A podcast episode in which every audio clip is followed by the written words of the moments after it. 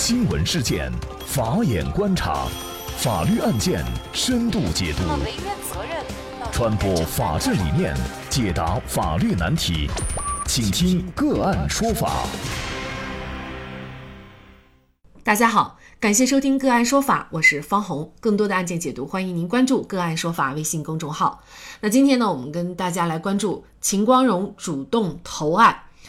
据中央纪委国家监委网站消息，云南省委原书记秦光荣涉嫌严重违纪违法，主动投案，目前正在接受中央纪委国家监委纪律审查和监察调查。这也是十八大后首次有退休的省委书记投案自首。据《新京报》报道，在任云南省委书记以后，秦光荣在一次省委常委扩大会议上承诺，凡是打着我的牌子和我亲戚朋友的牌子到各地各部门办事儿的，即使能办的事情也一律不办，请各位领导同志和社会各界对我进行监督。他告诫各级领导干部要把住亲情关、人情关，严格自律。离任云南以后，秦光荣赴任全国人大常委会内务司法委员会副主任委员。一个多月后，中央第五巡视组开始对云南省进行巡视。二零一四年二月的巡视情况反馈当中称，云南省在党风廉政建设和反腐败工作方面，党风廉政建设形势严峻，反映领导干部问题较多，工程建设、矿产开发、土地使用以及教育、医疗、社会管理等领域腐败案件易发多发。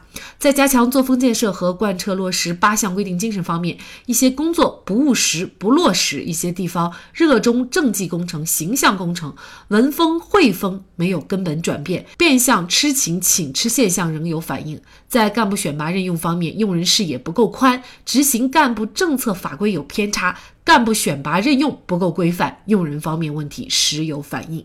今次秦光荣投案自首，也意味着云南连续两任省委书记落马。关于主动投案和投案自首，到底呢在法律上有什么区别？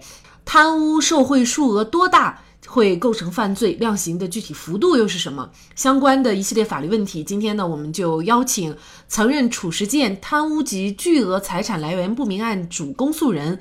浙江吴英案中案代理律师、云南李成律师事务所主任朱建伟律师和我们一起来聊一下。朱律师你好，你好。感谢朱律师。据《环球时报》报道啊，对比此前发布的此类消息，可以发现这是中央纪委首次在发布审查调查消息当中使用“主动投案”这个说法。那么此前在二零一八年七月三十一号和八月十七号，在发布河北省政协原副主席埃文里和河南省人大常委会党组副书记、副主任王铁接受审查调查消息时，使用的说法是。以投案自首。那么，据十九届中央纪委三次全会工作报告透露，党的十九大以来，共有五千多名党员干部主动投案。那么，为什么这次对于秦光荣的表述不是投案自首，而是主动投案？那么，这两者之间有什么区别呢？按照国家监察法三十一条的规定，国家工作人员职务犯罪。主动投案自首的，可以报送人民检察院，报送司法机关从宽处罚。那么刑法六十七条规定，对投案和自首呢，它的规定就是主动投案如实呃认罪的，呃属于自首；对自首的呢，它可以从轻、减轻处罚；犯罪较轻的呢，还可以免除处罚。呃，这是国家法律的规定了。那么具体到秦光荣主动投案的表述呢？那他和自首肯定是有区别的。自首呢，它包括两个要件。第一呢，是要呃，刑法六十七条表述的是自动投案。自动投案呢，也包括主动投案和被动投案。那主动啊，一般就是你自己出于自觉，把自己交给司法机关啊，检察机关。那么被动呢，是在也也可能在亲友的规劝下等等。不管主动还是被动吧，就是自首的条件呢，嗯，必须是两个，一个就是要投案，把自己交付于司法机关啊，国家的监察机关进行审理；第二个呢，就是要如实供述自己的罪行。那么具体到秦光荣表述的为什么没有表述自首呢？那可能是还没有到，就是说人呢刚去，呃，他先去主动投案了，下一步是否构成自首呢？还要看是否如实供述自己的罪行。嗯。那么也就是说，如果没有达到自首的条件，没有如实供述的话，那么也就构不成法律上所说的自首，也就不能够从轻或者是减轻啊，甚至是免除处罚。嗯，是这个意思啊。你投案了，还要必须如实供述，这是两个条件啊，缺一不可。云南省原省委书记白恩培呢，也曾与秦光荣是搭档哈，担任云南党政的一把手。那么白恩培呢，是在二零一六年十月，已经因为受贿、巨额财产来源不明罪被判处死刑，缓期两年执行，剥夺政治权利终身，并且是没收了个人的全部财产。在其死刑缓期执行两年期满，依然是减为了无期徒刑以后呢，终身监禁。不得减刑假释。这个案件出来以后呢，大家比较关心就是这个贪污受贿数额多大构成犯罪，主要的量刑幅度又是依据什么呢？呃，贪污犯罪量刑的起刑点是根据修九，就是刑法第九次修改的，它的起刑点是三万元，三万元以上、二十万元以下的，那是要处三年以下有期徒刑。然后二十万元以上的，一直到无期徒刑、有期徒刑、无期徒刑，一直到死死死刑，哎，是是这样一个量刑数额。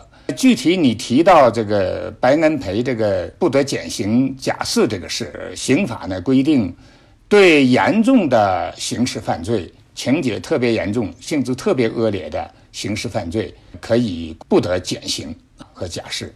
同时呢，对贪污受贿犯罪呢，还可以判处终身监禁。它指的就是数额特别巨大。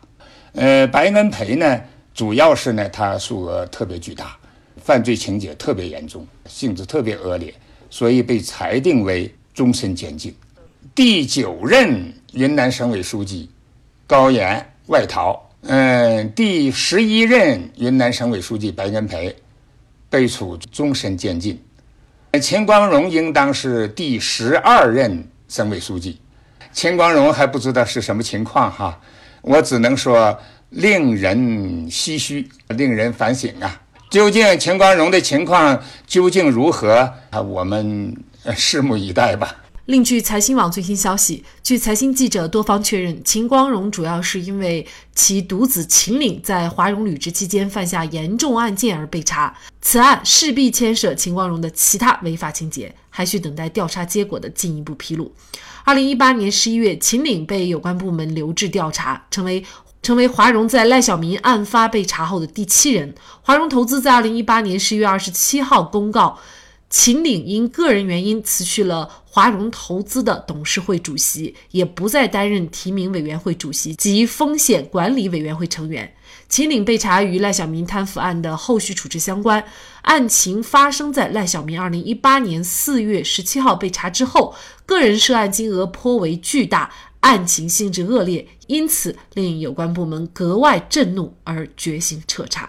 这确实是让人感慨万千哈，尤其是对于我们身在云南的人来说。无论如何，我们可以看出这样一个事实：只要有违法违纪的行为，触犯了党纪国法，那么必将是身陷牢狱的命运。任何人都无需心存侥幸，党员干部更应该时刻。自警、自省、自立。好，感谢曾任褚时健贪污及巨额财产来源不明案主公诉人、浙江吴英案中案代理律师、云南理诚律师事务所主任朱建伟律师。那也欢迎大家通过关注“个案说法”的微信公众号，具体的了解我们本期案件的图文资料以及往期的精彩案例点评。另外，您在生活工作当中遇到一些法律问题，都欢迎您通过添加幺五九七四八二七四六七幺五九七四八二七四六七这部电话号码的微信号向我们进行咨询和交流。